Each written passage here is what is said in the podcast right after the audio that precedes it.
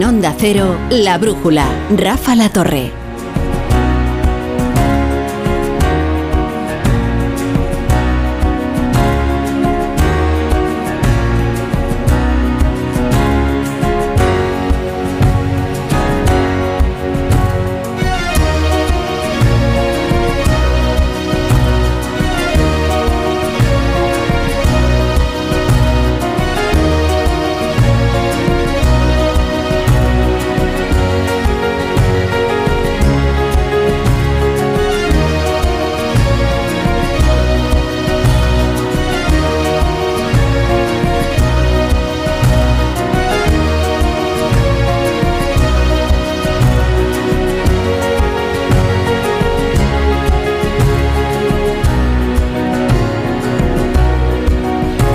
Son las 10 y un minuto, son las 9 y un minuto en Canarias. Qué día frenético el de José Luis Ábalos. Ahora nos recordaba, por cierto, Carlos Segovia, que es que mañana se vota eh, la senda de déficit que ha regresado al Congreso de los Diputados después de haber sido rechazada en el, en el Senado. Han llamado ya al diputado Ábalos para que ponga su voto a disposición del partido. Al fin y al cabo, todavía yo creo que no se ha ejecutado el expediente de expulsión. La resolución del Comité Ejecutivo del Partido eh, Socialista lo firma el, el, sucesor de Ábalos, que es el secretario de organización Santos Cerdán. Hoy ha tenido una frenética turné mediática. El nuevo diputado del Grupo Mixto, que sin embargo no ha podido ir a la sesión de control porque no tiene el don de la ubicuidad, no tiene ni chofer, no tiene ni secretaria, pues imagínense. Y da la impresión también en la entrevista que ha tenido aquí con Carlos Alsina en, en Más de Uno, si hubiera que resumirla, digamos, en un titular, diríamos que ha señalado a Santos Cerdán y ha querido atar, atarlo, atarlo a él, atar su destino al secretario de organización, porque ha contado no solo cómo le ha, fue él quien introdujo a, Coldo García Izaguirre en su vida y por tanto en la vida del partido, sino que él estaba convencido de que Santos Cerdán solo era un ejecutor y que no compartía el criterio de sus compañeros socialistas, que al final al secretario de organización es al que le toca todos los malos tragos. Se perdió una sesión de control agitada, ¿eh? movidita, en la que se habló mucho del caso Coldo. Bueno, yo creo que hablar del caso Coldo es desmerecerlo, porque ya no es el caso Coldo, es el caso Ábalos, es el caso Armengol, es el caso Ángel Víctor Torres, eh, es el caso Europa. Es que hay operaciones más delicadas que la adjudicación de contratos por las mascarillas durante la pandemia. Por ejemplo, este rescate de una empresa considerada estratégica como es la aerolínea Europa que tenía como asesor a Víctor de Aldama, uno de los presuntos cabecillas de esta trama corrupta. ¿Qué hacía ahí Víctor de Aldama?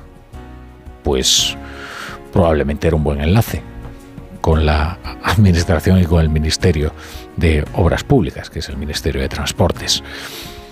Víctor de Aldama, por cierto, cuando le preguntaron a José Luis Ábalos, como le preguntó Carlos Alsina, por eh, esa fiesta sorpresa de cumpleaños en el restaurante de este Víctor de Aldama, resulta que eh, fue cuando irrumpió un problema doméstico de José Luis Ábalos, que hizo que se produjera una pausa en la entrevista.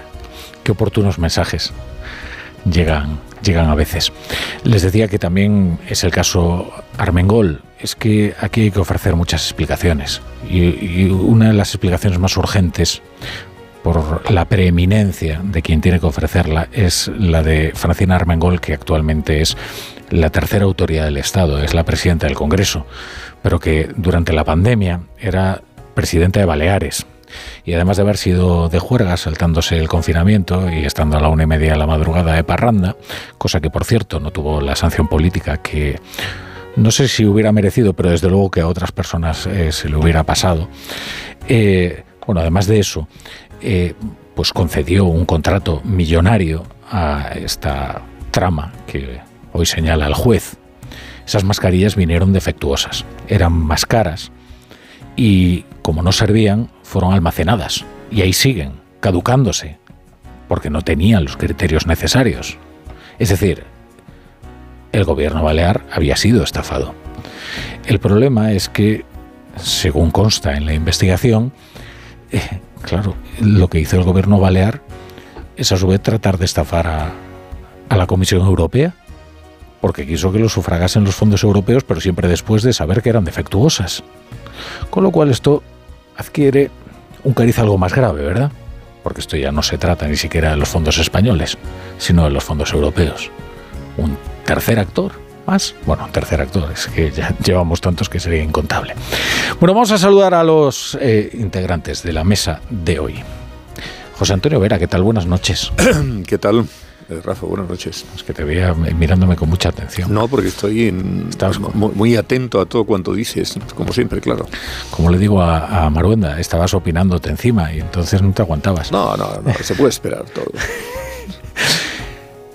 Leire Iglesias, ¿qué tal? Buenas noches. Buenas noches, Rafa. Luego os va a contar una historia, Leire.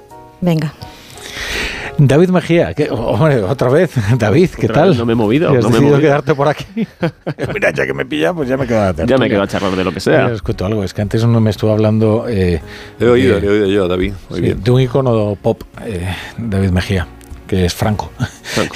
El icono pop es Franco, no David Mejía. ¿eh? Hay, que, hay, que, precisar, hay que precisar.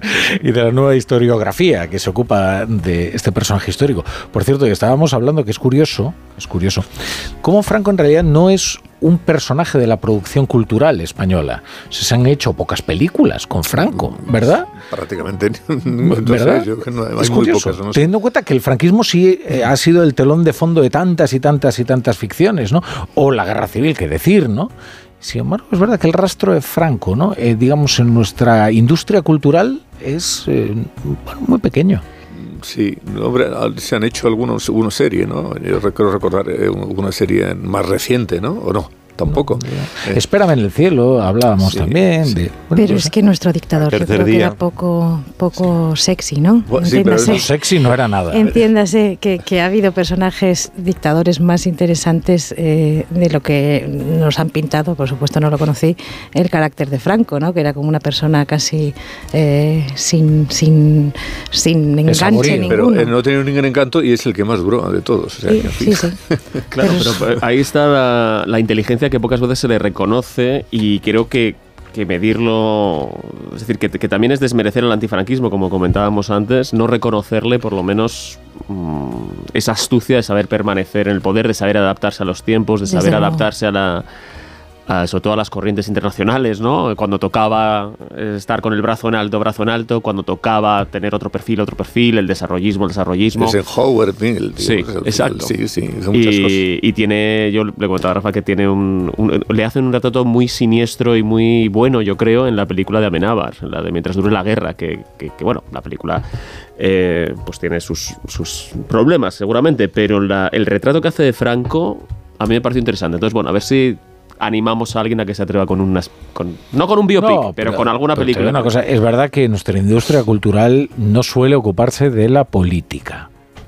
Es verdad, eso es verdad. O sea, en Estados Unidos se hace eh, drama, thriller político con cualquier eh, minucia. Eh, a nosotros nos cuesta un poquito. Sí, con, con, temas recientes. En Estados Unidos, con asuntos relativamente recientes, hacen películas fantásticas. Hubo una época Aquí, que, encarrilamos, ¿no? La película sobre el lobo. Aquí podríamos haber hecho una película, por ejemplo, el, el, atentado contra, vamos, el, sí, el, el asesinato, el atentado contra Carrero, que es una, tiene una historia, ¿no? Con todos además los libros que han salido. Vete a saber, a ver cómo, bueno, la, a ver cómo la enfocamos. Oye, no, no, es por nada, pero una, una película de las horas eh, tensas en el Congreso de los Diputados supuesto, de los políticos claro. el 23F Sí. hubiera sido bastante interesante. Sí. Pero No, no sé, tantas cosas. Bueno, la hecho película pe- de Coldo. No estamos de esperando la, película de estaba, Coldo. sí. No sabía, Leire no sabía cómo, cómo enlazar con la actualidad. Todos, Sí. todos queríamos evitarla, pero. Es una película para mayores de 18 años, eso Exacto. desde luego. Eh, José Miguel Azpiroz, buenas noches. Buenas noches. ¿No habéis citado ya el tercer día resucitó? No. No. Ah, es verdad, fíjate. claro, y- y- Pelicu- peliculón. pe- peli- De Rafael Gil, divertidísimo. Sí, sí, sí. Es verdad, es Sí, verdad. sí, y además éxito, ¿no? De, de masas. Ahora va a salir una comedia de, de política, pero con personajes que no son reales. Entonces a mí... Aquí las que hemos hecho de políticas a mí me han parecido todas muy malas, ¿sí? La verdad. Pero bueno, igual es porque, no sé, aquí se han hecho como algunas series y tal, y me pareció un poco deficientes, ¿no? ¿Y quién encarnaría a Pedro Sánchez? Bueno, Pedro Sánchez tiene esta serie. ¿no? ¿Qué pasó con esta serie de Pedro Sánchez? Andoni Ferreño, quizás, no sé. Habría que pensar. Se podría hacer Andoni Ferreño es una, una, referencia muy noventera, ¿eh, Rafa? pues que ya, es muy noventero. Ábalos es más fácil, Ábalos es más fácil. Sí. Y Coldo mucho más. ¿Y Ábalos a, a, quién pondrías? Bueno, no voy, no voy Venga, a, dilo, no, Vera, no, hombre. no, no voy a decir. Ah, no, no, claro. Luego le pedimos valentía a la industria cultural, ¿eh? No, no, no me quiero yo aquí meter con nadie. Todos lo saben. Aspiro, vamos con el menú de la tertulia. Venga, pues el plato principal de la tertulia se empezaba a cocinar esta mañana donde Alsina. No tengo ninguna manta. ¿Es esto una bomba de relojería para Pedro Sánchez? Pues tampoco. No lo he sido nunca, para nadie. ¿Le pide el cuerpo contar cosas que hasta ahora no ha contado? No, no, lo único que me pide el cuerpo es defenderme. José Luis Ábalos, diputado del Grupo Mixto, estrenando condición tras su ruptura con el PSOE, explicando la razón que le ha llevado a dar ese paso. Fue definitivo fue pues lanzarme un órdago en público. He oído que no ha habido ningún precedente de un exministro en el Grupo Mixto, pero es que tampoco ha habido ningún precedente a que un exministro y exsecretario de organización del partido, la dirección, eh, le lance un órdago público. No me quedaba más remedio después de eso y al mismo tiempo buscando explicación al trato que le ha dado Pedro Sánchez. A mí lo que me trasladan es que esa era la posición eh, cuando se produjeron las detenciones, ¿no? Y cuando se día... producen las detenciones, el secretario general no ve que usted tenga que renunciar a No, hombre, al ver que no estoy acusado ni tal, pues no acaba de entender eso. ¿Y pasa algo que cambia? cambia... O la presión, la presión, la presión, el sensacionalismo, los titulares, el escándalo. Reconociendo la amistad que le une con Santos Cerdán, su sucesor como secretario de organización del PSOE y mano ejecutora de Sánchez, aunque dejando claro que fue Santos el que le recomendó a Coldo. Si a ti te propone una persona que te dan todas las garantías, pues oye, también quien te lo propone y te merece todas las garantías, pues indagas menos. Y convencido de que Coldo no contará nada que pueda perjudicarle. Lo que digo es, si usted teme que, como Coldo sabe tantas cosas que habrá escuchado acompañándole a usted a todas partes, si usted teme que Coldo pueda contar algo que le perjudique aún más a usted. No, estoy tranquilo. Yo me he portado bien con la gente. La tertulia dirá si entiende las razones y los argumentos de Ábalos, si las explicaciones y las justificaciones convencen. De momento, con el paso de las horas, vamos conociendo nuevas revelaciones sobre el caso. Hacías tú alguna referencia, Rafa. Cuenta hoy el Confidencial que Europa pagó al comisionista del Ministerio en pleno rescate público de la compañía con 615 millones. Se trata de uno de los imputados, Víctor de Aldama, presidente del Zamora Club de Fútbol. Y cuenta el mundo que el gobierno balear de Francina Armengol cargó a los fondos europeos la factura de uno de los contratos de mascarillas firmado con la trama. Por cierto, mascarillas inservibles. Tiene la sensación la tertulia de que lo conocido hasta ahora es solo la punta del iceberg, el principio Mientras, como era previsible, el asunto Coldo acaparaba el debate parlamentario en la sesión de control al gobierno. Señor Sánchez, sin rodeos. Usted lo sabía y lo tapó. Mire, para ser creíble en su papel de torquemada, debería tener tanto usted como su partido político otro currículum. No esparza a nadie lo que usted tiene debajo. No venga usted aquí con el ventilador ni con excusas. El juez está investigando a su gobierno y está investigando a su partido va a determinar este asunto el devenir de la legislatura. Por lo demás, otras noticias del día que nos llegan del exterior, después de que el presidente francés Macron aireara la posibilidad de mandar tropas a Ucrania, rechazada por todos, ahora la presidenta de la Comisión dice que Europa tiene que prepararse para la guerra. Puede que la amenaza de la guerra no sea inminente, pero no es imposible. No hay que exagerar los riesgos de la guerra, pero hay que prepararse para ellos. El coste de una victoria rusa sería mucho mayor que cualquier ahorro que hagamos ahora. ¿Cómo interpretamos estos mensajes? ¿Sube el nivel de preocupación con Rusia o son producto de la cercanía de las elecciones europeas? En Estados Unidos, Trump y Biden ganan las primarias en Michigan, camino de la nominación presidencial. Nada nuevo, bueno sí, que Biden pierde al menos un 10% de votantes musulmanes por la actitud de la Casa Blanca respecto a Gaza y su apoyo incondicional a Israel. En las filas demócratas ya hay voces que abogan por un cambio de caballo. Y suena el gobernador de California, Newsom. Y de esta tarde, Francia se convierte en el primer país del mundo en blindar constitucionalmente el derecho al aborto. Bueno, me dejáis poner unos consejitos, ¿verdad? Para la audiencia y, enseguida ya os dejo opinar.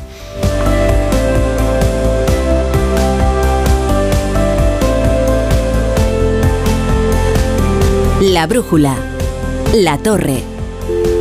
Securitas Direct, ¿en qué puedo ayudarle? Buenas, llamaba porque quiero instalarme una alarma. ¿Ha sufrido algún robo? No, pero lo han intentado mientras estábamos en casa de mi madre celebrando su cumpleaños y ya no me quedo tranquila. Pues no se preocupe. Si usted quiere, esta misma tarde le instalamos su alarma.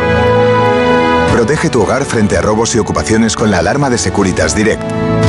Llama ahora al 900-272-272. Con este estrés no consigo concentrarme. Toma Concentral. Con su triple acción de lavacopa, rodiola y vitaminas, Concentral consigue aliviar el estrés ayudando a una concentración más estable y duradera. Concentral. Consulte a su farmacéutico o dietista. Cada día tengo peor la memoria. Toma de Memory. De Memory con fósforo y vitamina B5 contribuye al rendimiento intelectual normal. Recuerda, de memoria, de Memory. Y ahora también de Memory Senior, de Pharma OTC. Los protagonistas de la noticia empiezan el día con Carlos Alsina. José Luis Ábalos. Señor Ábalos, buenos días. ¿Qué tal? Muy buenos días, Carlos. Más de uno, el programa que cada día marca la agenda informativa. Coldo es un golfo, aunque no comparta el desenlace. Asume esa responsabilidad política. Tiene usted manta de la que tirar. ¿Cuándo se tuerce la relación entre el presidente Sánchez y usted? ¿Se siente usted maltratado por el secretario general de su partido? Yo no tengo ninguna manta. Lo único que me pide el cuerpo es defenderme. Lo que fue definitivo fue lanzarme un órdago en público. Cada mañana, las mejores entrevistas en Más de uno con Carlos Alsina. Y siempre que quieras, en la web y en la app Onda Cero, tu radio.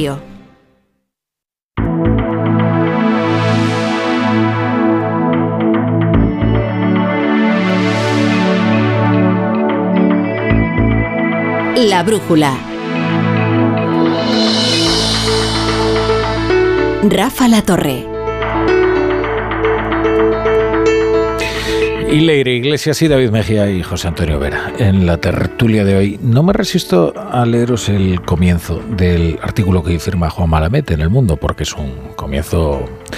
Es un comienzo como de novela negra, ¿no? Es extraordinario.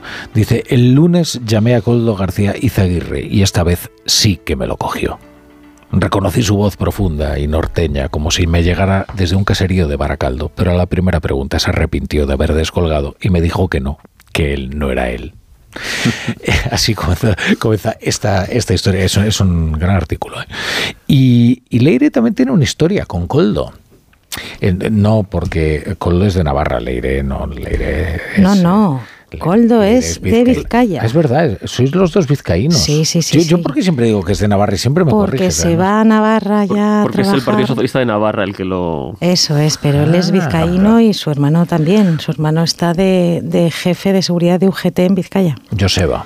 Joseba. Pero que terminó en el Ministerio de Transportes también. También. En una subcontrata de. Y sigue hoy ahí. Sigue, que sigue, En una brigada de limpieza, según Oscar Puente, en Vitoria. Mm. Pero no os conocéis de Vizcaya, Coldito. No, no, no, no. Ya. Esto de mi historia con Coldo suena muy mal. cuéntanos.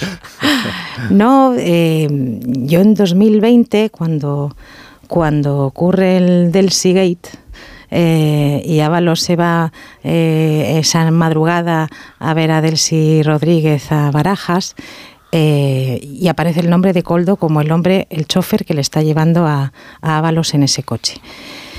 Em, no soy la primera, pero sí que creo que me meto eh, bastante en, la trayectoria de Coldo para ver quién es este hombre que lleva a Avalos hasta allí.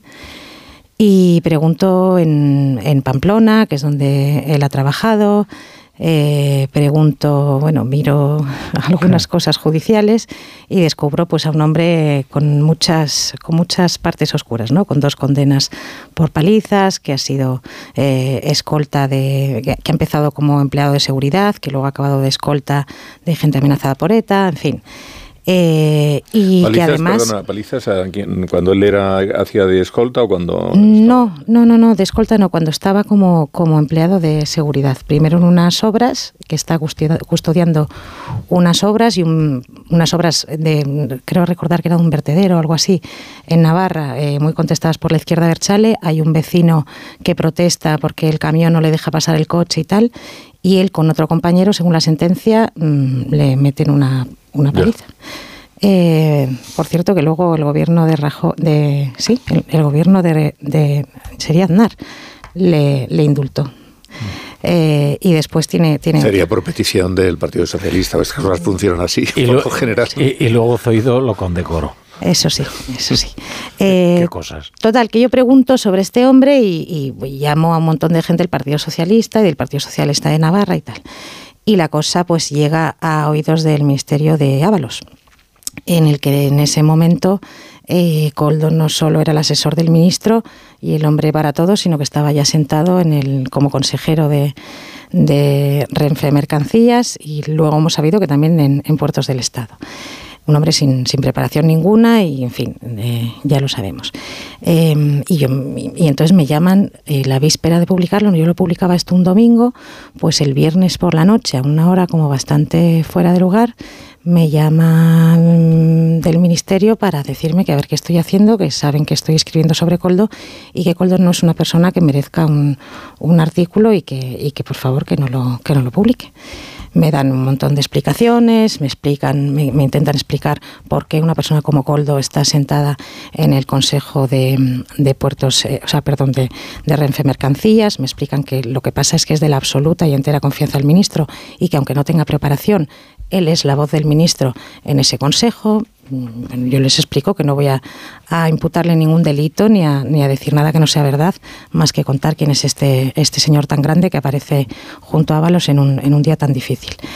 Y cuando ya la cosa pues no sale, porque yo insisto en que lo quiero publicar y que lo voy a publicar igual, pues llega, esto no lo había contado, el último, la última bala eh, que no sé si, supongo que, es porque yo soy una periodista mujer, igual si hubiera sido un hombre la bala habría sido diferente, pero es lo que yo en mi columna llamé chantaje emocional, que es que me dicen que la mujer de Ábalos, eh, o sea, perdón, que la mujer de Coldo está embarazada y que sea consciente de que mi artículo sobre Coldo eh, le puede generar problemas a ese niño y esa mujer puede abortar. Y yo ahí dije, bueno, hasta aquí creo que tiene que acabar esta, tiene que acabar esta llamada. El, el, artículo se publicó igual. Pero sí que me encendió todas las alarmas. ¿Y el niño está bien, Leire? No lo sé, pero lo siento no, digo mucho. Que, es, que claro. es una manera muy, muy claro, burda, es muy burda tremendo, de, ¿no? de, intentar amedrentar a un periodista. Y que además es que, eh, quiero decir, que ¿Qué, bueno, ¿qué importancia no sé si tan grande la niña, tenía Coldo? La niña eh, a la que puso como titular del Entiendo. piso que compró en Benidorm. Entiendo que no, porque esto fue hace dos, esto fue en 2020. La niña no va a tener cuatro años. Mm, eh, Es que igual sí, ¿eh? Es que, es que una de las cosas que alertan del incremento de patrimonio es que una menor mm, sin ninguna posibilidad de tener ingresos, de repente, eh, pues eh, tiene, empieza a hacer un patrimonio. Que igual, igual no, o sea, es que igual no estaban embarazadas, o sea, no lo sé. Lo que quiero decir es que hasta qué punto eh, era tan importante que la figura de Coldo no se contara y se mantuviera en las sombras no, pero si como no para presionar eh, hasta ese punto, que ni siquiera era una información sobre el ministro, era una información sobre la persona eh, que, que, era la sombra del ministro. Sí. Y, y, las presiones fueron, mm, vamos, desde mi punto de vista, exageradas y, y alarmantes. Sí, claro, se ve que era una persona que no se quería que apareciera, que habría que, por lo que fuese, proteger. Claro, lo que pasa es que si no quieres que salga, pues no le lleves a un lugar tan complicado, es a la noche de autos, ¿no? Eh, en donde le va a ver eh, toda España, porque ahí nos enteramos de la existencia de Coldo. Yo tampoco sabía de la existencia de Coldo, pues ese día. Y claro, no es el típico personaje que pueda pasar desapercibido, ¿no? Luego hemos sabido muchas más cosas, porque también hemos sabido que iba ya a otros eh, muchos escenarios acompañando al ministro y sobre todo aquello que salía, que siempre pagaba en efectivo, en fin, que llevaba billetes grandes, etcétera, etcétera. Pero bueno, todo esto puede ocurrir. Aquí estamos hablando de cosas mayores, ¿no? Sí, ya estamos sí, hablando sí. de asuntos que han sido investigados por la Guardia Civil y que, uff, esto es una trama que en principio yo creo parecía que era una trama vinculada estrictamente al tema de mascarillas, pero aquí hay más cosas y mucho eh, podemos temernos que conforme vayan pasando los días eh, puedan incluso mm, saltar a otros ámbitos, no solamente y eso que el de las mascarillas eh, está empezando también, ¿eh? porque estamos hablando de las mascarillas vinculadas a transportes, pero todo lo que está algunos procedimientos en curso y con mm, procesados algunos directores generales, por ejemplo, relacionados con el Ministerio de Sanidad porque no solamente eran las mascarillas, sino que eran los geles, eran eh, los, eh, las EPIs en general, eran los guantes, eran muchas cosas, se compraron, se compraron por los que se pagó más dinero, o por lo menos eso se argumenta de lo que había que pagar, y que luego además eran defectuosas. Una de las cuestiones que no se ha hecho aquí, y supongo que casi en ninguna parte, es que eh, como lo de la pandemia fue un drama, pues decidimos mm, pasar página. Pero claro, durante la pandemia se hicieron muchos contratos y ahí efectivamente se repartió mucho dinero. A mí me ha parecido estremecedora la historia que ha contado, que ha contado Leire. Em, me, alegra leer que la niña no solamente está bien, sino que además tiene un piso ya, con dos años, o sea que le ha ido, le ha ido razonablemente bien. Eh, pero me parece que revela bastante sobre, eh, sobre todo las reacciones que, que, que, contabas, Leire, sobre cómo es la relación o cómo era la relación entre, entre Ábalos y Coldo, que yo creo que es uno de los puntos más, digamos, interesantes, y no lo digo por el morbo de este problema que se le ha presentado al, al gobierno, porque más allá de que se pueda demostrar la vinculación o no, eh, o la implicación de Ábalos y de otras personas en esta trama, hay un, hay un perjuicio estético en el gobierno. Porque, y esto no lo digo con frivolidad, pero Pedro Sánchez es una persona que ha mm, sacado mucho partido a su, a su capital erótico, por decirlo así, ¿no? Es un hombre alto, un hombre guapo, que le, sienta bien pisar la moqueta, las instituciones, recibo a las personas de la OTAN, hago las cumbres, ¿no? Es un tipo fotogénico. Y este tema mm, le perjudica en ese sentido. Es decir, esto es una cosa que no solamente es éticamente reprobable, sino que estéticamente también le hace daño al gobierno, la imagen de Coldo, la imagen del propio Ábalos y cómo, cómo está eh, contando... Como le, hacía, como le hacía mucho daño la imagen de Tito. Sí, efectivamente, efectivamente. Lo que pasa es que esto como, como Dios, no, es, no, es, un lunar que se pueda extirpar así, ¿no? Como, como el caso del Tito Berni.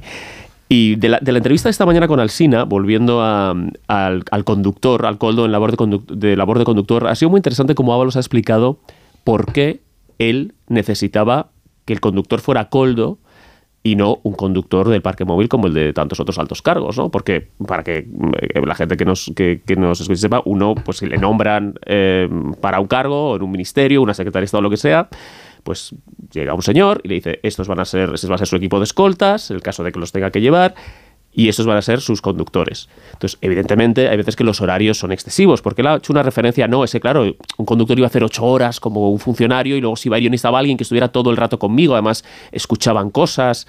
Eh, ¿por qué no le vale un conductor como, como el que tienen todos los ministros o como el que tienen todo, todo el personal? Porque no es que estén explotados, ¿no? Hay dos equipos. Uno te mm. recoge a las 8 de la mañana, si el día se alarga y te deja en casa, digamos, a las 10 de la noche, el que aparece el día siguiente es otro. Entonces, esto está previsto, ¿no? Que las agendas de los altos cargos son complicadas y abultadas y por lo tanto, pues los equipos que, tienen que, que llevarlos, traerlos o, garantizar su seguridad, pues se van turnando. Pero él necesitaba que fuera Coldo. Em, y ha habido otra pregunta que le ha hecho al Sina, que le ha preguntado, bueno, ¿Coldo podría contar algo de esas cosas que escuchaba en el coche o escuchaba a su mm. alrededor? Mm. Y ahora nos ha contestado, no. No creo porque yo trato muy bien a la gente.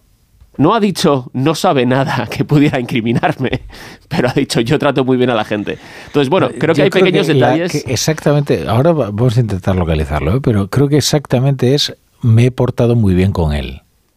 O me he portado muy bien con él, puede ser. Dice, me he portado muy bien con él. Que si se hubiera quedado en el me he portado muy bien, eh, uno entendería que es que no ha hecho nada que pudiera comprometerle en caso de ser revelado. Pero no, con él ya introduce un matiz en la historia.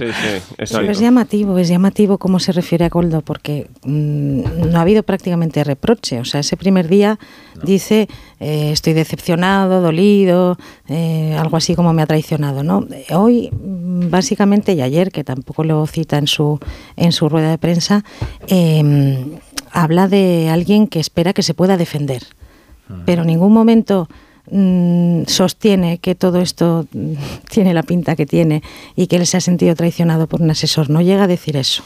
A mí me, ha sorprendido eso. Eh, me ha sorprendido también cuando le pregunta eh, al Sina eh, por si puede tirar de la manta, por si tiene información. Él dice que no, tal. Pero llega un momento en que dice, no tengo necesidad. eso, eso no es que no tenga información, es que no tiene necesidad de utilizarla. Evidentemente que tiene mucha información y evidentemente que esto tiene que poner nervioso al gobierno y al Partido Socialista. Eh, vamos a la moviola, vamos a escuchar el momento que decíamos. Lo que digo es, si usted teme que, como Coldo sabe tantas cosas que habrá escuchado acompañándole a usted a todas partes, si usted teme que Coldo pueda contar algo que le perjudique aún más a usted. No, estoy tranquilo. Yo me he portado bien con la gente. Ah, con la gente. Con la gente. Con la gente.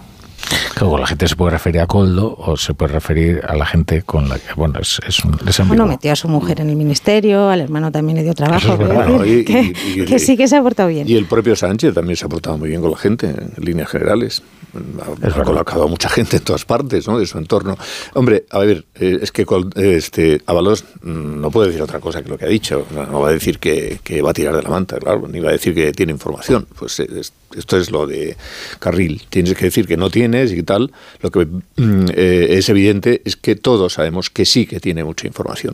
Y lo peor para Sánchez es que Ábalos tiene información no solamente de estas operaciones, que estas operaciones van en contra de Ábalos en principio, sino que Ábalos tiene información que le puede afectar a él. Y ese es el problema eh, que tiene Sánchez.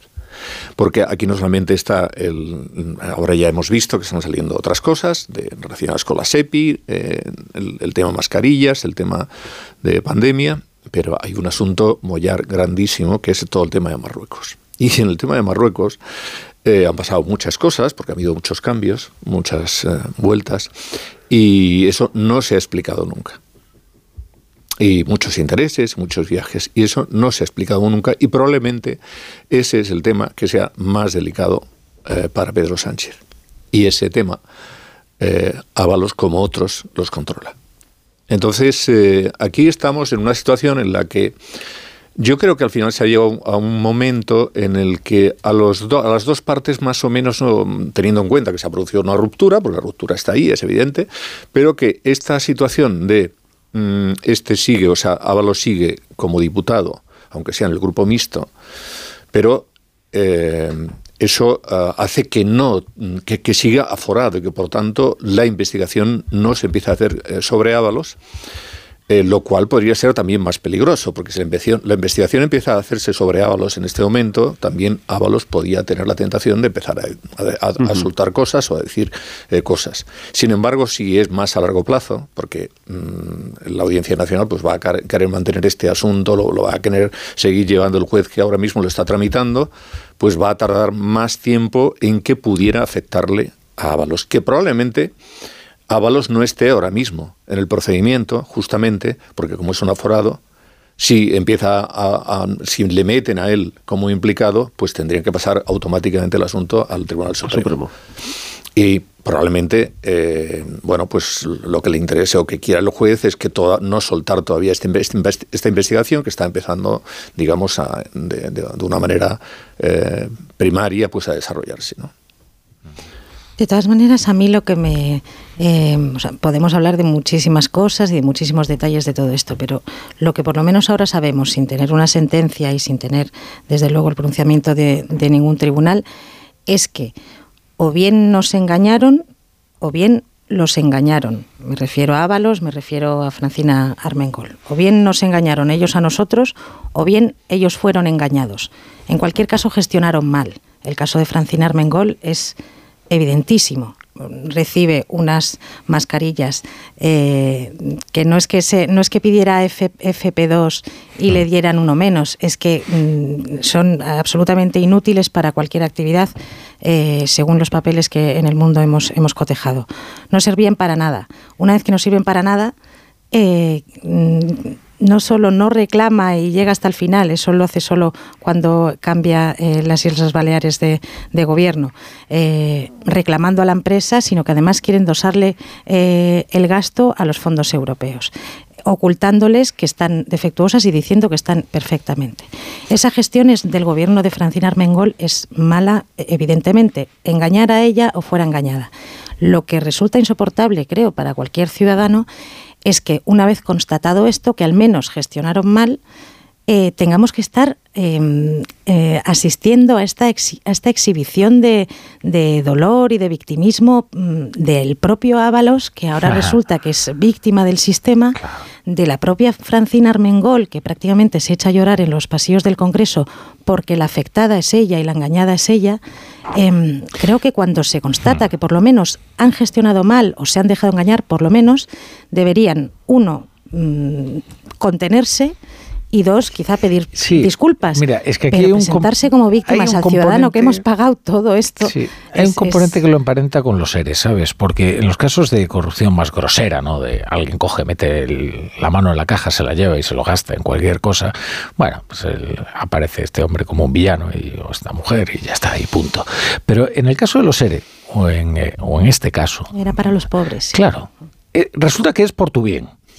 Lo que pasa es que, bueno, eh, no, los procedimientos no eran los regulares y no salieron también, digamos, fue un problema de ejecución.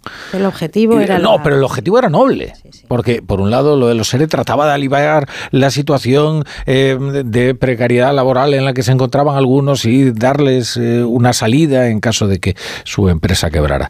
Y, en este caso es que no, estábamos luchando contra la pandemia y tal era nuestra ansiedad que resulta que cometimos ningún, estos, ningún funcionario Ningún funcionario puede cobrar una comisión. Bueno, y sobre todo que esto no se le perdona jamás al, adversario político. Aquí hemos visto casos de una asimetría en el, en el trato de diferentes, de, casos que, por lo demás eh, serían parecidos, ¿no? Eh, es que yo me puedo imaginar que es que Francina Armengol, a Francina Armengol se saltó el confinamiento. Y a Francina Armengol ¿no? Eh, se le pilló en una juerga a la una y media de la mañana que le llega a haber ocurrido a cualquier otro presidente autonómico, y no digo yo ya una presidenta autonómica muy concreta, que sería Isabel Díaz Ayuso, y yo no me quiero imaginar... Bueno, estaríamos todavía con demandas de los tribunales. claro. insisto, y no solamente mm, no, no dimitió, no fue forzada a dimitir, ni siquiera fue, mm, que, yo recuerde, eh, se le reprochó excesivamente en público por parte de los suyos, sino que ha sido premiada con la presidencia del Congreso. Es decir, esto es eh, dice muy poco sobre cuánto valoramos la ejemplaridad. Bueno, recordemos a que se montó en, el Reino Unido con Boris Johnson. Bueno, eh, que, ya hablábamos de fiestas. Eh, es que las palabras nunca son inocentes. O sea, fiestas no, aquello no era estudio 54, eran pues unas botellas y, una gente. Una pequeña verbena ahí de inaceptable, por cuanto las reglas que ellos estaban imponiéndole a los ciudadanos las estaban incumpliendo. Pero hablamos de guateques, digamos, ¿no? O sea, sí, sí, Digo por, dimensionar ¿eh? las cosas. Pero, aquí, en toda esa cuestión, eh, o sea, ahora mismo, con la información que hay, solamente el juez efectivamente puede decir qué hace o no. Le podía no interesar que el asunto mm, no llegara a Ábalos por una cuestión procedimental, pero bueno, a ver, ¿quién es la persona que incita a que varios ministerios y dos autonomías importantes compren a una determinada eh, sociedad? Que además resulta que no tenía actividad de ningún tipo y menos en ese ámbito. Eh, es que parece imposible, parece imposible que pueda ser alguien que no sea Ábalos, porque Coldo no va a hacer eso. Eso sí, lo hablamos en la brújula de la economía, ¿no? Que decíamos, ¿cómo es posible que a Coldo se le concediera la autoridad como para negociar con él cualquier cosa? Teniendo en cuenta que Coldo, a pesar, además de que no es una persona especialmente refinada, es decir, uno no se imagina a Coldo como representante de nadie, eh, como representante creíble, me refiero, ¿no? Y mucho menos como alguien investido de autoridad en el ministerio, si no hay una, eh, si no hay un señalamiento eh, explícito de esa autoridad. ¿Por qué alguien se iba a fiar de que Coldo iba a, negociar eh, eh, en nombre de Ábalos si Ábalos no había eh, concedido que estaba negociando a nombre Eso es imposible que sea así.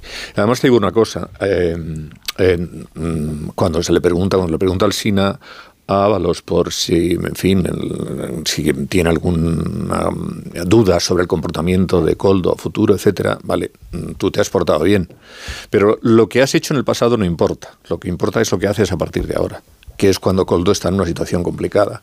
Y Coldo mm, va a querer que Ábalos le apoye en todo momento. Y desde luego lo que me imagino que Coldo no va a aceptar, porque bueno, es lógico, es que decisiones que no fueron suyas se, les se le imputen a él, ¿no?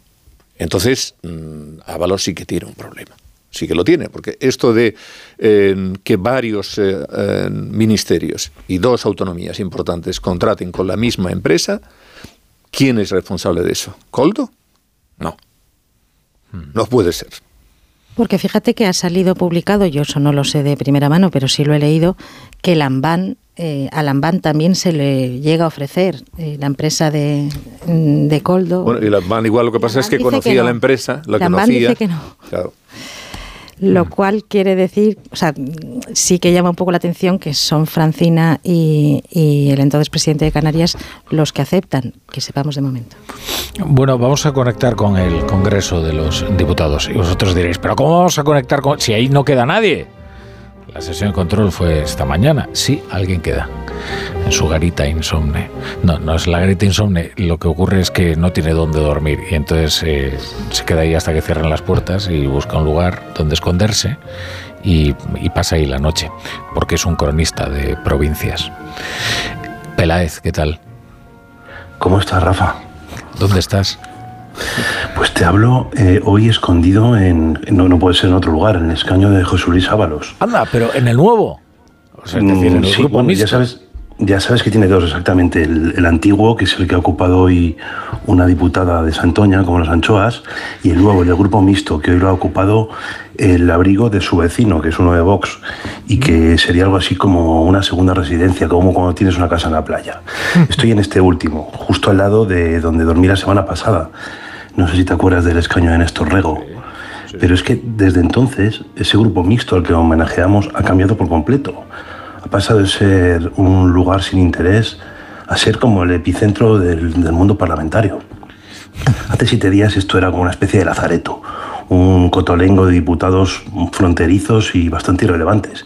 Pero lo que es la vida esta semana pues, se ha vuelto el, lugar más rock and roll del hemiciclo. Ha sido anunciarse Ábalos, que es como el Billy el niño, y lo ha revolucionado todo.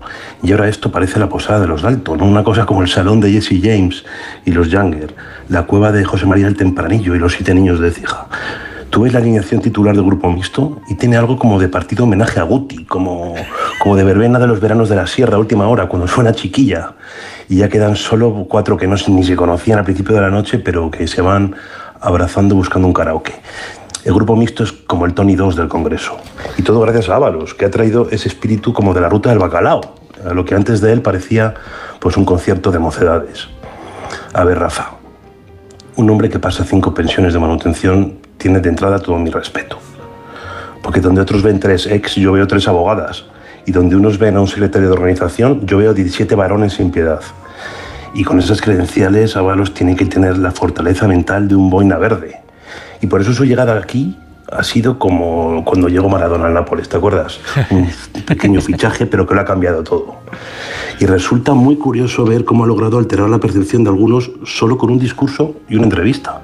Ahora parece ser un héroe, un, un antihéroe, diría yo, que encarna el arquetipo del justo, traicionado por el arquetipo del malvado. España es así y al final sí, siempre se pone de parte de quien considera el débil. Y desde aquí, desde este escaño del nuevo, yo miro al de Sánchez y te digo algo, me están entrando unas ganas enormes de cantar una ranchera. Esa que dice, pero sigo siendo el rey. Pero también una salsa, no sé si te acuerdas, esa otra que decía, Pedro Navaja, mantón de esquina, el que a destierro mata, a destierro termina. Bueno, eh, querido Peláez, pues acurrúcate ahí. Mira, en el grupo mixto lo cierto es que, hombre, va conquistando cada vez más, más Oye. espacio en el Congreso, ¿no? Hombre, ahora- es el grupo que tiene interés ahora mismo. Sí, pues, oye, empezó nada, siendo, pero ya lleva, ya va por ocho diputados, ¿no? Ocho. Y, y en cambio la coalición de gobierno se va quedando un poquito más escuálida, ¿no? Sí, sí. Esto. Bueno, acurrúcate ahí, eh. Cuidado con los fantasmas es. ahí. Que no te vean los ujieres, está hecho. Que, no te vea- que no te vean los de seguridad. tapo. Y venga, no pases frío. Buenas noches. Venga, buenas noches. Buenas noches.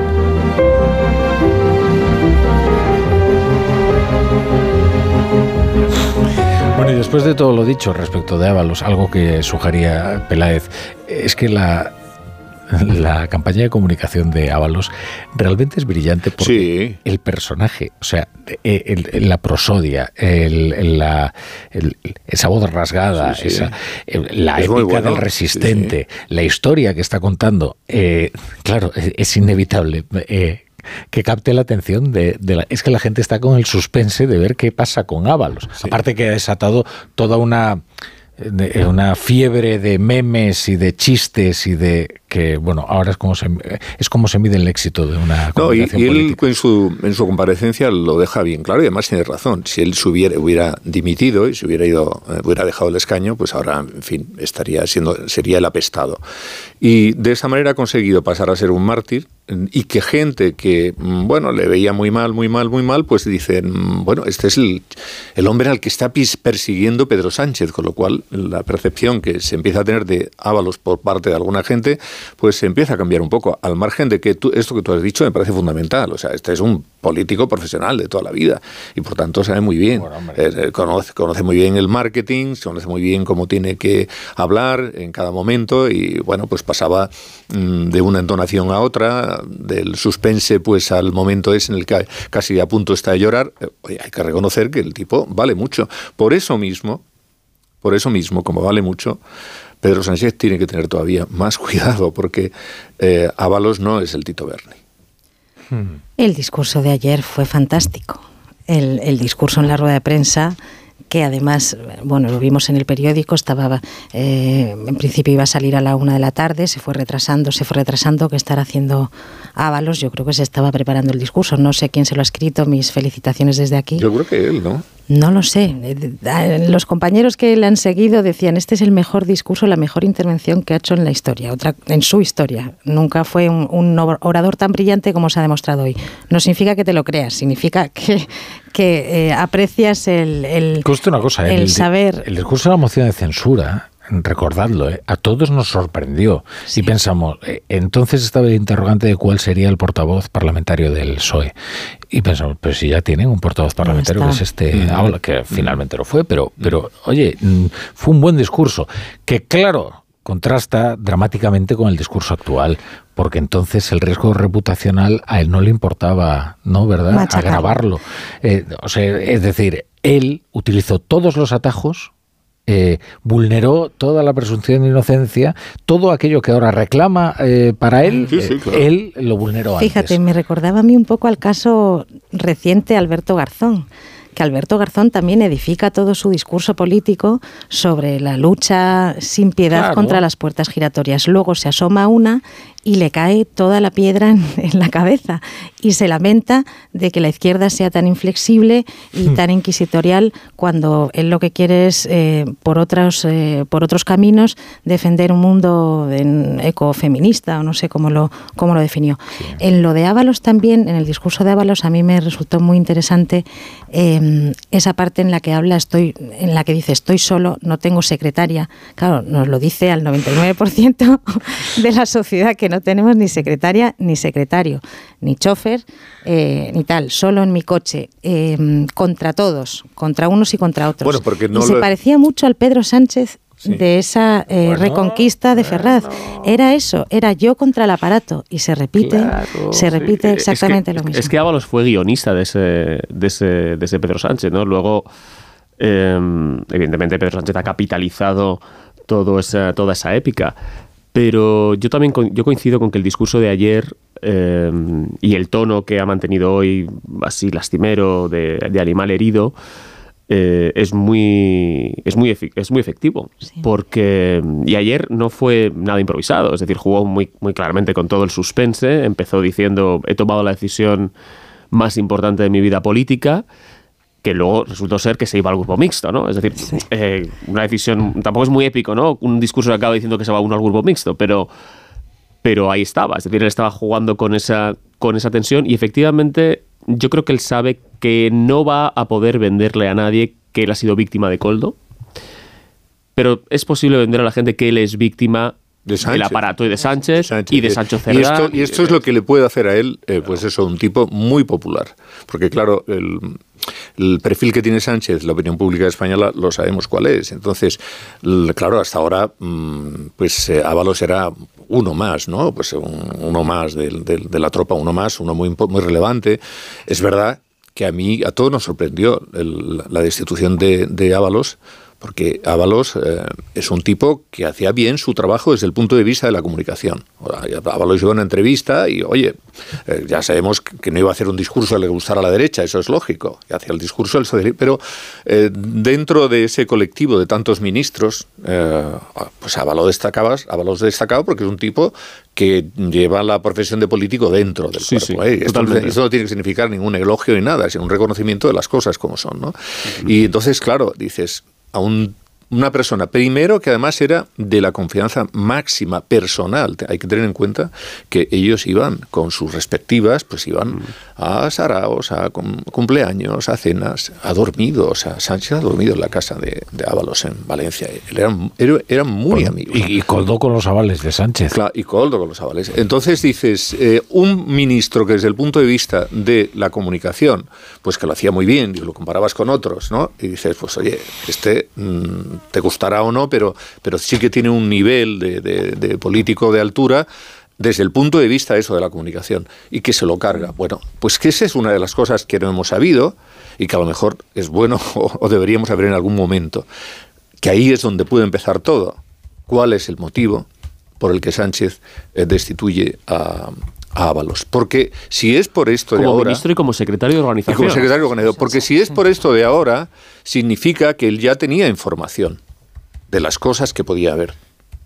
No digo que esto, bueno, no sé. Sí, mira, hoy, hoy le han preguntado por ello. No, yo estoy convencido, ¿eh? yo estoy en, la misma tesis que tú. ¿eh? Yo creo que lo, lo primero que ocurre eh, cuando se destapa, bueno, cuando empiezan las detenciones y los los registros de la Guardia Civil es que regresan las preguntas que se habían dejado sin responder. Esto es lo primero que ocurre. Y la fundamental es cómo alguien que tiene la responsabilidad de Ábalos, que está inserto en la biografía de Sánchez eh, como, como, Ábalos, eh, de repente pasa al ostracismo de una manera tan humillante, en la que ni siquiera eh, vuelve a dirigirse la palabra con el presidente del gobierno. ¿Cómo es posible? Y sin una explicación.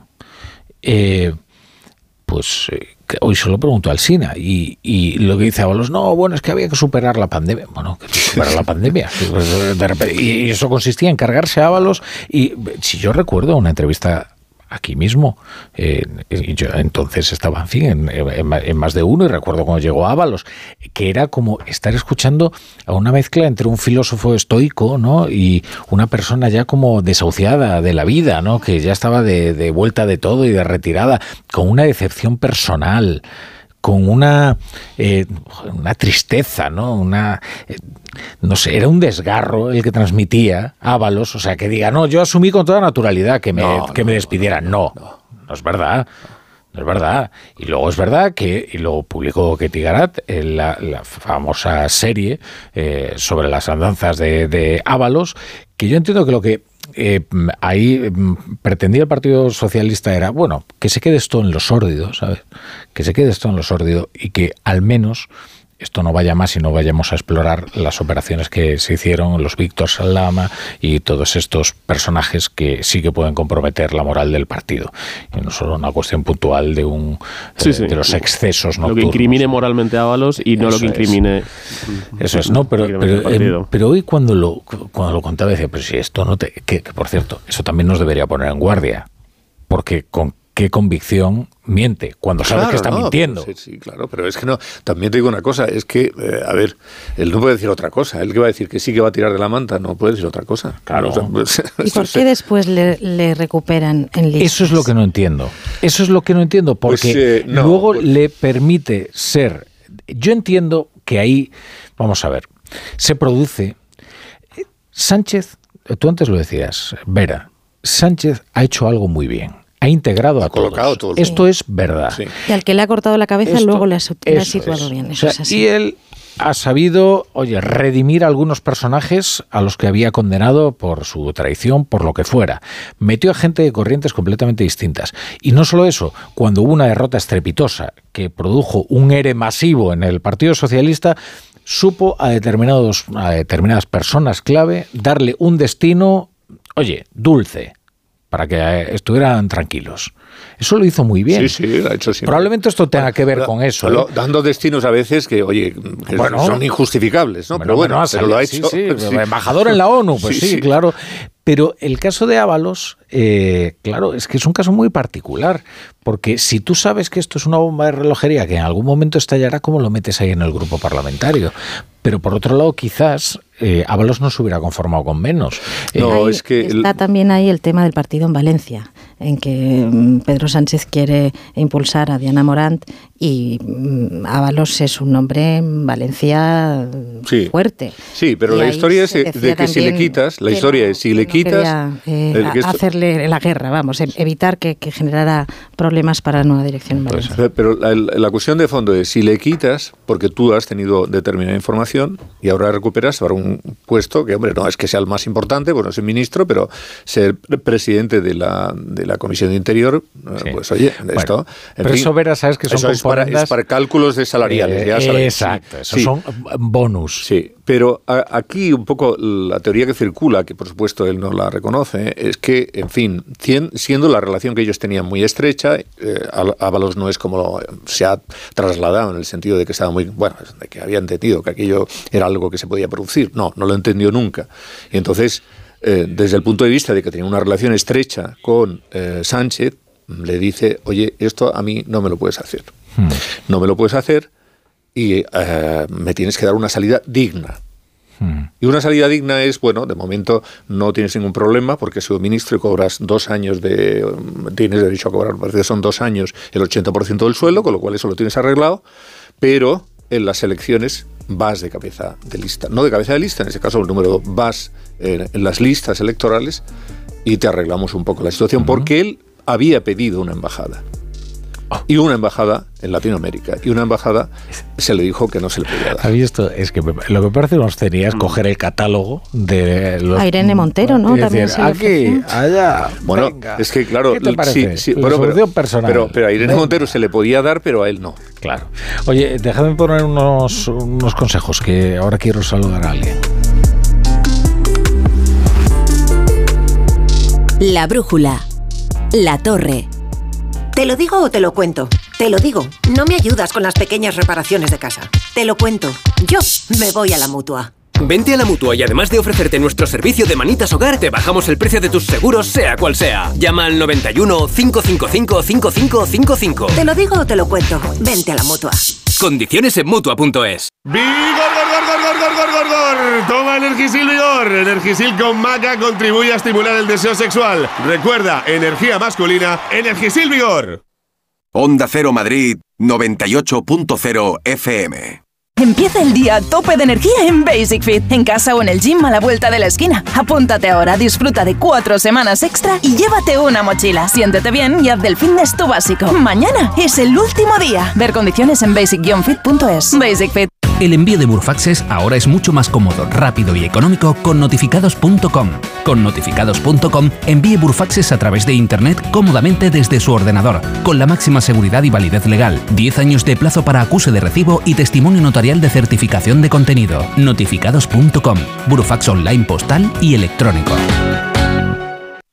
Bricolaje Moraleja, la mayor exposición de puertas en Madrid que puedas imaginar. Tenemos los mejores precios en puertas porque somos fabricantes. Puerta lacada PMJJ 4R 65 euros. Puerta modelo Bruselas lacada 80 euros. Y Bruselas lacada Plus completa y sofónica por solo 130. Solo en Bricolaje Moraleja, calle Galileo Galilei 14 de Getafe, bricomoraleja.com.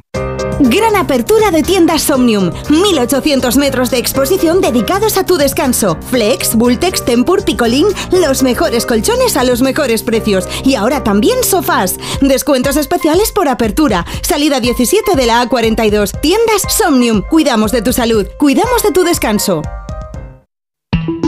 Para actualizar el equipamiento y la tecnología de tu empresa, lo mejor es alquilar. Podrás usar los recursos de tesorería en otras áreas importantes de tu negocio. Así puedes estar actualizado y renovarte sin preocuparte de perder la liquidez de tu empresa. Recuerda, alquila tu equipamiento y tecnología. Infórmate en grenke.es de tu salón, de tu habitación, de la sala de estar? Dale un aire nuevo a tu hogar y disfruta del remate final de rebajas de Muebles a Dama, con la calidad de siempre, transporte y montaje gratuitos. Entra en mueblesadama.com o ven a la calle General Ricardo 190 y no te pierdas sus ofertas increíbles. El principal riesgo del colesterol elevado son las enfermedades cardiovasculares. Ponte en guardia con una dieta saludable, ejercicio físico y Nivecol Forte, con coenzima Q10, levadura de arroz rojo y fitoesteroles vegetales concentrados que con una ingesta diaria de 800 miligramos contribuyen a mantener niveles normales de colesterol sanguíneo. Nivecol Forte, de laboratorios. Consulta a tu farmacéutico dietista y en parafarmaciamundonatural.es. Cambiar la bañera por un plato de ducha, reformar el baño completo. El caso es que meterse en obras da mucha pereza. Deje a un lado la pereza y acuda a Duchamanía. Sus profesionales realizan la reforma completa del baño o cambian la bañera por un plato de ducha, con rapidez, limpieza y empleando los mejores materiales. Todo a los mejores precios. Exposición en Paseo del Molino 6 y en calle Cabanilles 39, 91 468 4907 y duchamanía.es. Onda Cero Madrid, 98.0 FM. Buenas noches. En el sorteo del Eurojackpot de ayer, la combinación ganadora ha sido 15, 17, 30, 38 y 49 soles para el 1 y el 11. Recuerda, ahora con el Eurojackpot de la 11, todos los martes y viernes hay botes millonarios. Y ya sabes, a todos los que jugáis a la 11, bien jugado.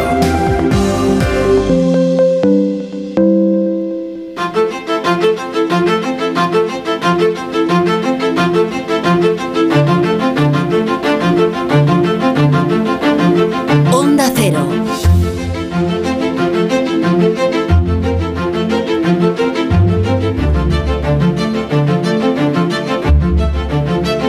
La brújula. La torre.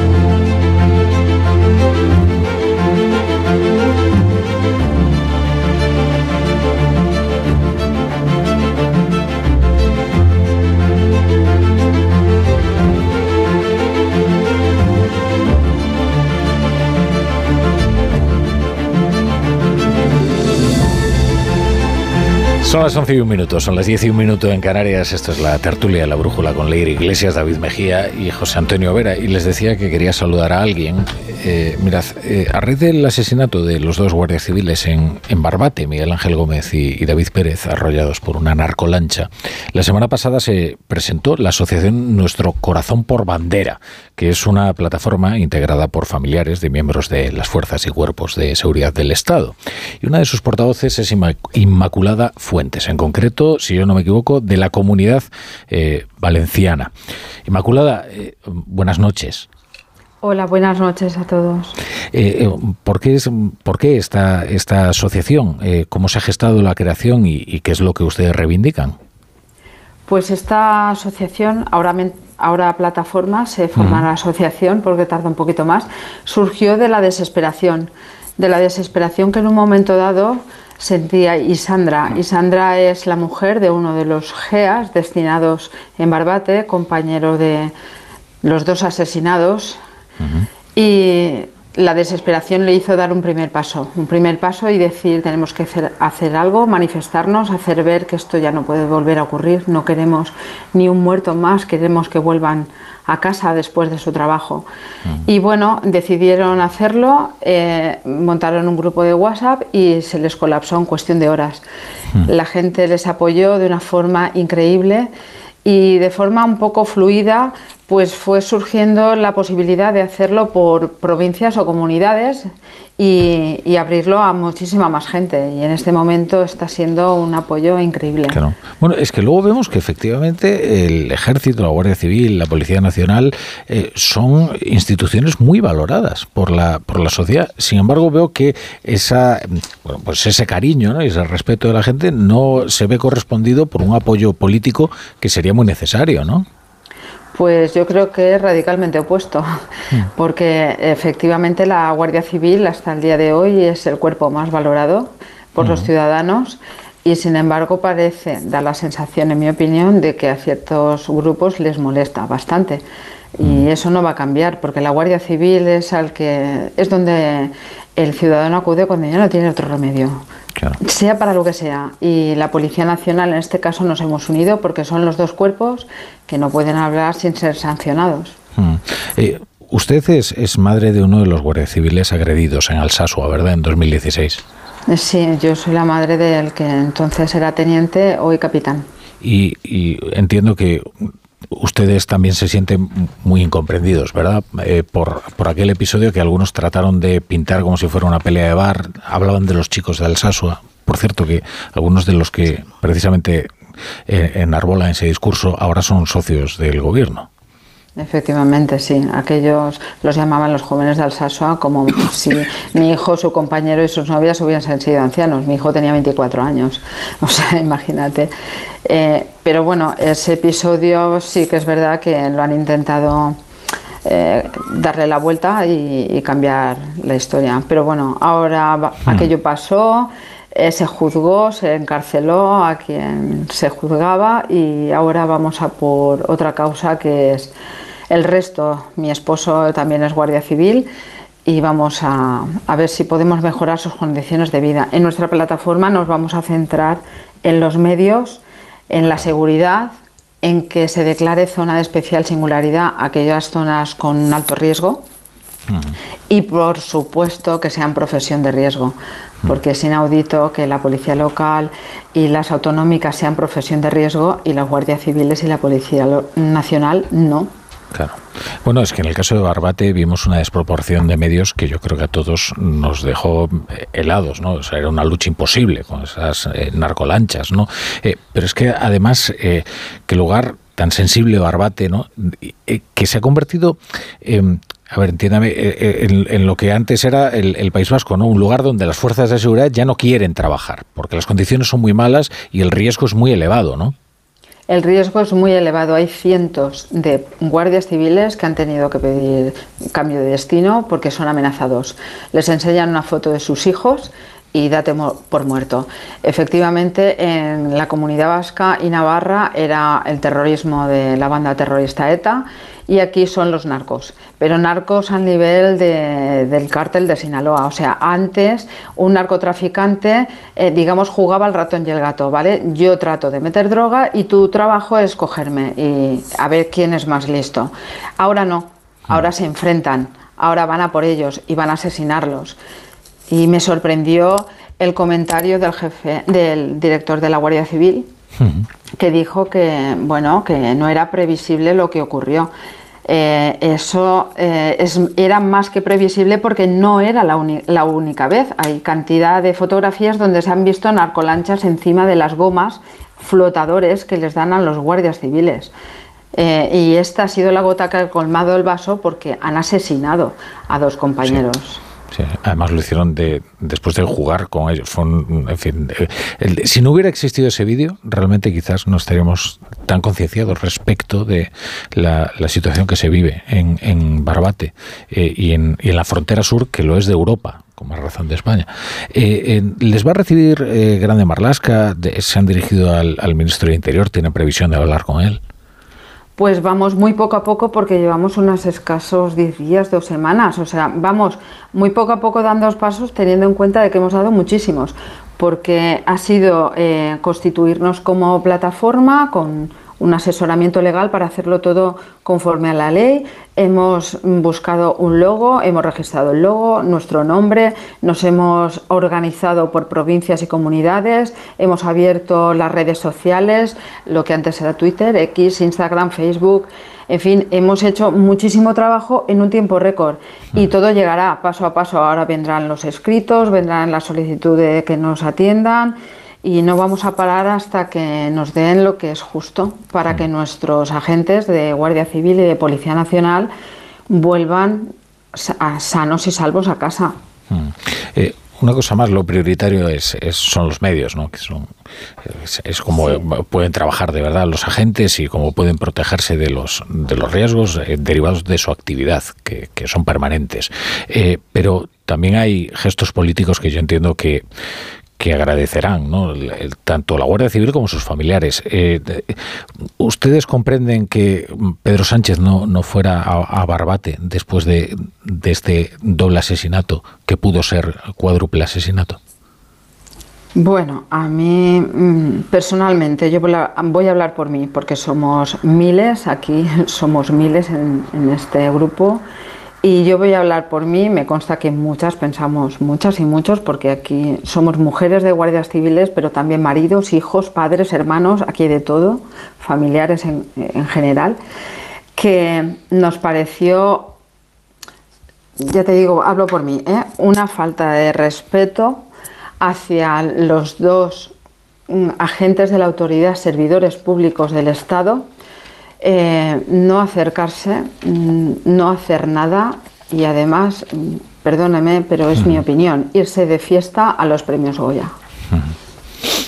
Pues Inmaculada Fuentes, eh, hemos querido saludarle y conocer esta, esta asociación, que plataforma. me da un, sí, por favor. Un minuto, porque quería especificar lo de los medios eh, ¿Qué es en lo que nos centramos? Los medios es material, vehículos de todo tipo, motos, vehículos, de coches, mm, embarcaciones, todo lo que hace falta, porque aunque digan que hay dotación, no funciona. Si hay ocho coches, cinco eh, van y tres no van. Si hay seis barcas, dos no van. O sea, es todo así. Luego aumento de plantilla, porque las plantillas faltan tanto policías como guardias civiles, porque hay policías o guardias civiles que están, digamos, en dos trabajos. Ellos tienen su destino, una vacante que es su destino, pero a lo mejor están comisionados. Y si están en comisión de servicios, están como ocupando dos puestos. En su vacante no están, no hay nadie y además no se puede cubrir y están desempeñando su trabajo en la comisión de servicios. Luego la seguridad, por favor, que sea física chalecos, guantes, todo lo que implica su protección vital. Y luego el respaldo legal, que tengan un respaldo legal para que si tienen que utilizar el material de dotación, tengan un respaldo de que no tengan que preguntarse si después me van a enjuiciar, me van a apartar del servicio, me van a quitar el sueldo y mis hijos no van a poder comer. Mientras se resuelve si yo actué bien o no que sea declarada especial, lo que he dicho antes, zona de especial singularidad, las zonas de alto riesgo, en este caso está siendo Andalucía, Levante, Cataluña, estamos siendo acosados como nunca, y la zona de Navarra que nos quieren echar, la Guardia Civil, por supuesto. Mm. Y lo más importante también es que sean declarados profesión de riesgo, como son la policía local y las autonómicas. Mm. Mismo trabajo, mismas condiciones. Pues Inmaculada Fuentes, muchas gracias por estar hoy en, La Brújula. Muchas gracias por darnos voz. Muchas gracias. Bueno, eh, pues em, está bien, eh, está bien esta entrevista porque qué rápido pasamos ¿no? de los asuntos. ¿Han sido reemplazados de verdad los guardias civiles que, es decir, la dotación de guardias civiles que faltaba, que era necesario reemplazar porque había muchas bajas, eh, se ha hecho en Barbate? ¿Están debidamente asistidos? ¿Los medios eh, que se les han prometido finalmente han llegado? Bueno, es que estos casos de repente pasan con una fugacidad, ¿no? Eh, que yo creo que es completamente inmerecida. Me temo que no se ha hecho nada porque este gobierno cuando hace alguna cosa mínimamente mm, vendible lo dice por todas partes ¿no? y no hemos tenido ninguna información al respecto. Este gobierno y todos, ¿eh? Bueno, yo hablo de este gobierno porque es el gobierno que tenemos ahora. Cuando tuviéramos otro gobierno hablaríamos del otro. Ahora el que tenemos es este, ¿no? Por tanto... Bueno, pues eh, vamos a leer los periódicos que habéis escrito. Ver qué tal os han salido.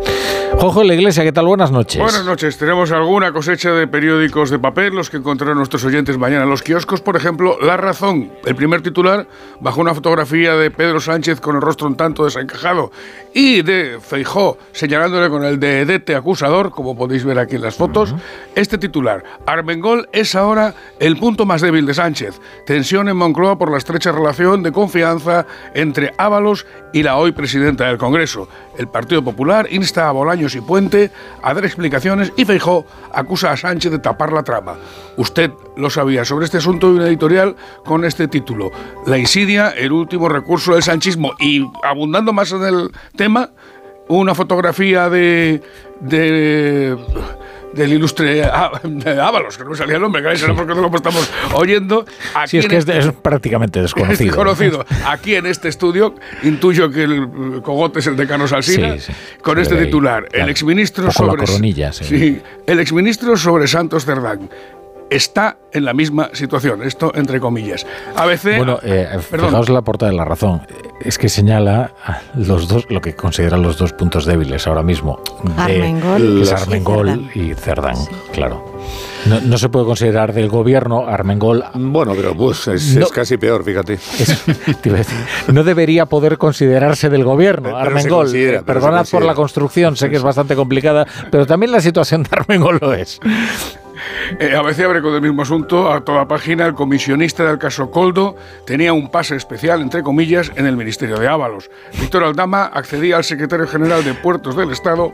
Cinco investigados siguen trabajando en transportes. También la misma fotografía de Feijó con el dedo en ristre y de Sánchez saliendo del hemiciclo. Malestar en el PSOE con Sánchez y Santos Cerdán no han estado finos, entre comillas. En 20 minutos, Feijó acusa a Sánchez de conocer el caso Coldo, entre comillas, lo sabía hace tres años y lo tapó.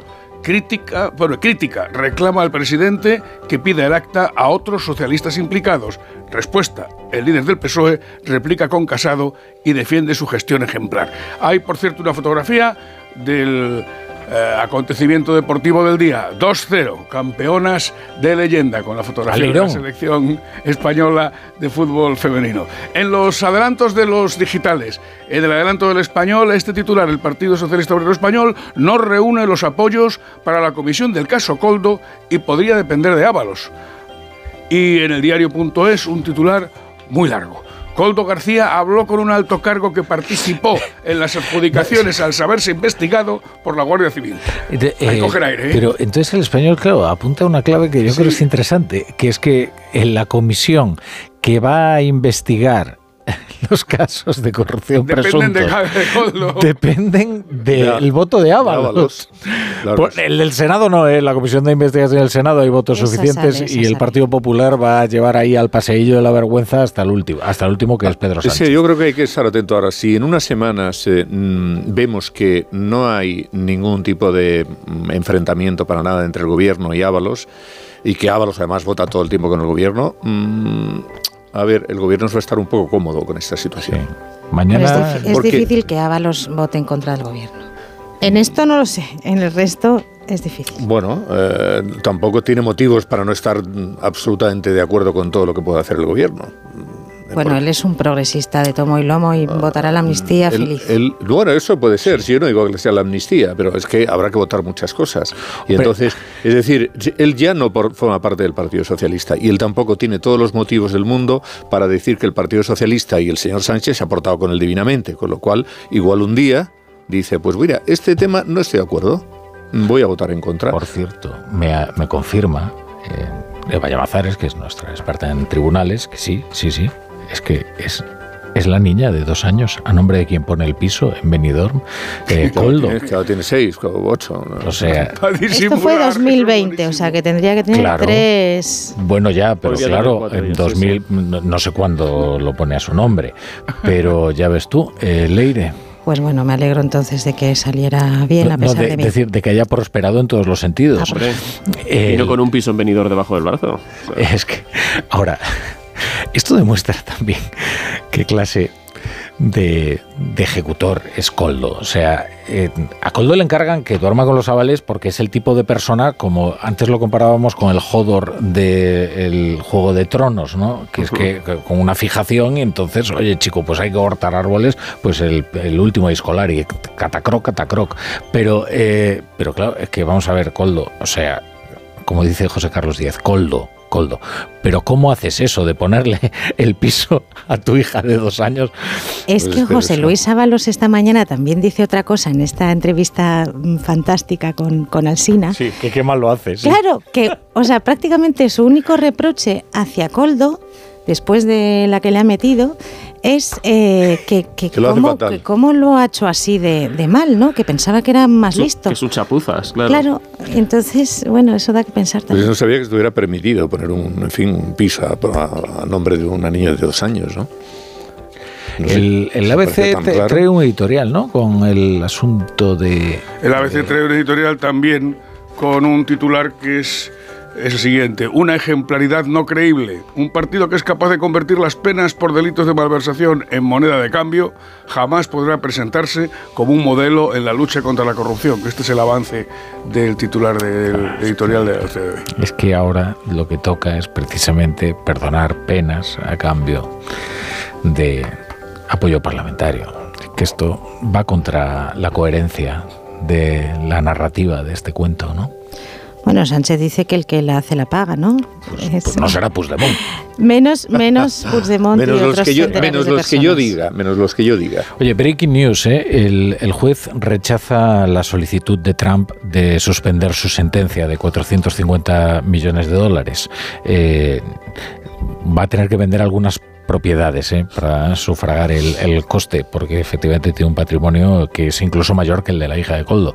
Y está corriendo el tiempo para obtener una, una fianza por el, por el monto total. Eh, se siguen sucediendo eh, las de demandas y procesos judiciales. bueno, pero todos estos, eh, yo supongo que al final termina encontrando mm, dinero por algún sitio. Eh, ahí el, que le preocupa de verdad es que el, que en un momento determinado le pudiera eh, impedir presentarse a las elecciones. Eso es. Todos los demás. Por eso sigue ahí Nikki Haley, inasequible al desaliento y sus donantes. El otro día nos reímos mucho de Pablo Condo, Pablo Condo no, Pablo Pombo. Pablo, es que entre Coldo y, todos ya, Mari Condo, Coldo, Pablo Pombo. Pablo Pombo que también es muy, muy ordenadito, es muy ordenadito también, pero no es maricondo. Eh, pero Pablo Pombo, eh, nos reímos mucho por su insistencia en, Nicky Haley. Digo, pero ¿para qué quieres seguir hablando de Nicky Haley? Oye, pues porque está ahí. Si es que se puede dar efectivamente esa carambola, podría ser. Bueno, eh, Leire, que no sabes ni cómo salir a la calle porque no sabes si hace frío, si hace calor, si qué ocurre. Pues ahora te tienes que escuchar a Roberto Brasero. Vamos. Y para todos los que estáis al volante, esto os interesa, porque ahora con el, eh, con el seguro de coche de línea directa, además de ahorrarte una pasta, tienes muchas ventajas. Como vehículo de sustitución y no solo en caso de siniestro o robo, sino también por avería. Para que no os quedéis nunca parados, cámbiate y te bajan el precio de tu seguro de coche, sí o sí. Ve directo a lineadirecta.com o llama al 917-700-700. El valor de ser directo. Vodafone te trae Dazón con Fórmula 1, MotoGP y otras competiciones. Llama al 1444 y llévate por solo 40 euros fibra móvil y televisión con el primer mes de Dazón Esencial de regalo. Llama ya al 1444. Vodafone. Mirad chicos, os presento. Este es mi tío Ángel. Bueno, su tío, su tío. Soy como su padre en realidad. No, tío, eres mi tío. Pero soy como tu padre. A ver, si te he querido como un padre. Soy más que tu tío. Soy como tu padre. Sí, sí, tu padre. Vamos, tu padre. Bueno, pues eres mi padre. Por 17 millones de euros uno se hace padre de quien sea. Ya está a la venta el cupón del Extra Día del Padre de la ONCE. El 19 de marzo, 17 millones de euros. Extra Día del Padre de la ONCE. Ahora cualquiera quiere ser padre. A todos los que jugáis a la ONCE, bien jugado. Juega responsablemente y solo si eres mayor de edad. ¿Qué, qué es lo peor de las redes sociales? Estar enganchada a la pantalla que nos bombarden con notificaciones todo el día. Los comentarios de haters. El ciberacoso. Las fake news. Pero ¿sabes qué es lo mejor? Que podemos cambiar las cosas. Demostremos que también somos capaces de usar las redes sociales con cabeza. Si tú también quieres formar parte del cambio, regístrate en Efecto 1000 y sube tu vídeo. Nosotros ya formamos parte de la generación 1000. La generación que usa las redes sociales con cabeza. Entra en efecto1000.org. Un proyecto de la Fundación A3 Media con la colaboración de la Fundación Telefónica. Securitas Direct, ¿en qué puedo ayudarle? Buenas, llamaba porque quiero instalarme una alarma. ¿Ha sufrido algún robo? No, pero lo han intentado mientras estábamos en casa de mi madre celebrando su cumpleaños y ya no me quedo tranquila. Pues no se preocupe. Si usted quiere, esta misma tarde le instalamos su alarma. Protege tu hogar frente a robos y ocupaciones con la alarma de Securitas Direct. Llama ahora al 900-272-272.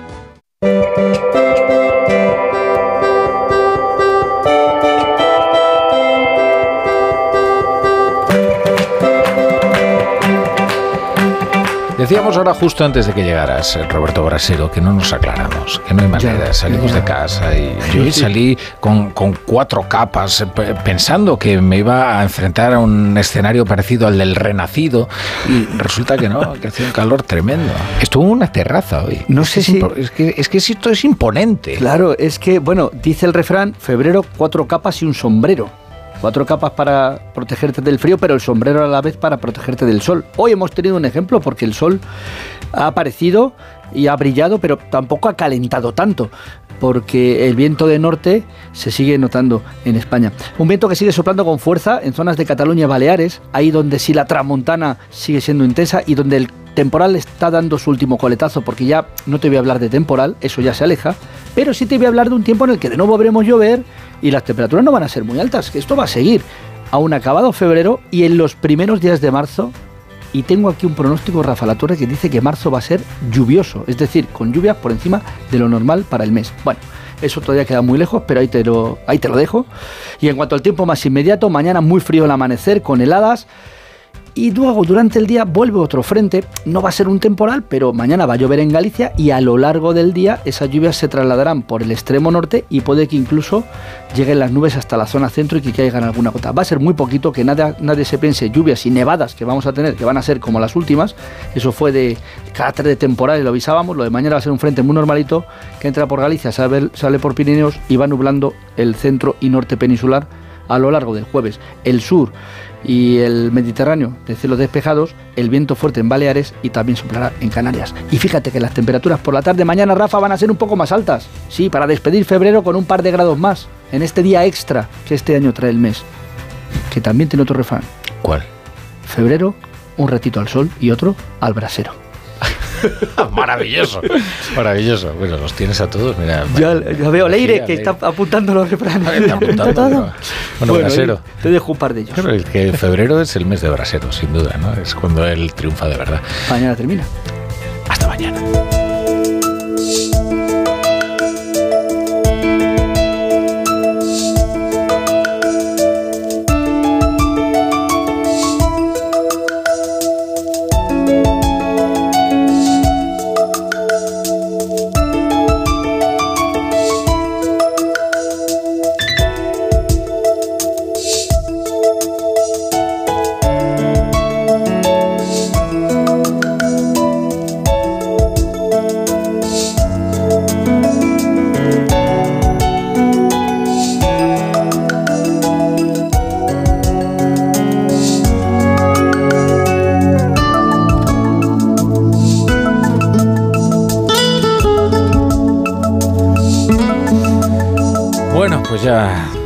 Yendo, ¿no? Mira, ya viene aquí Chapu con las llaves para echar el, cierre. Lo deja aquí todo cerrado y luego ya viene el ingeniero Montes a eso de las 6 de la mañana, hora intempestiva. La radio sigue, ¿eh? Porque ahora vienen los del Radio Estadio Noche. Bueno, querido Chapu Apaolaza, buenas noches. Buenas noches, Rafa La Torre. Y ya queda poquito además para el cumpleaños de Sánchez que es el, bueno, en realidad es el 29 de febrero, entonces cumple cada cuatro años, mañana no le toca y cumple muy poco, así está de joven y de ¿cómo que no le toca? le, toca mañana, que es bisiesto. Chapu, ¿en qué año vives? Ay, madre, estoy yo con, el avalosismo y el condismo. Vamos. Que no sé si no sé en qué año vivo. Es verdad, mañana se cumple de Sánchez. Y menudo cumple, le van a hacer.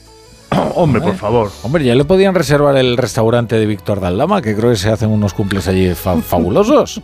Sí, de esos sitios como que ponen que ponen bengalas a las cosas, ¿no? Oh, qué bonito. bueno, Chapu, vamos allá. A ver qué traes ahí en el cuaderno anotado.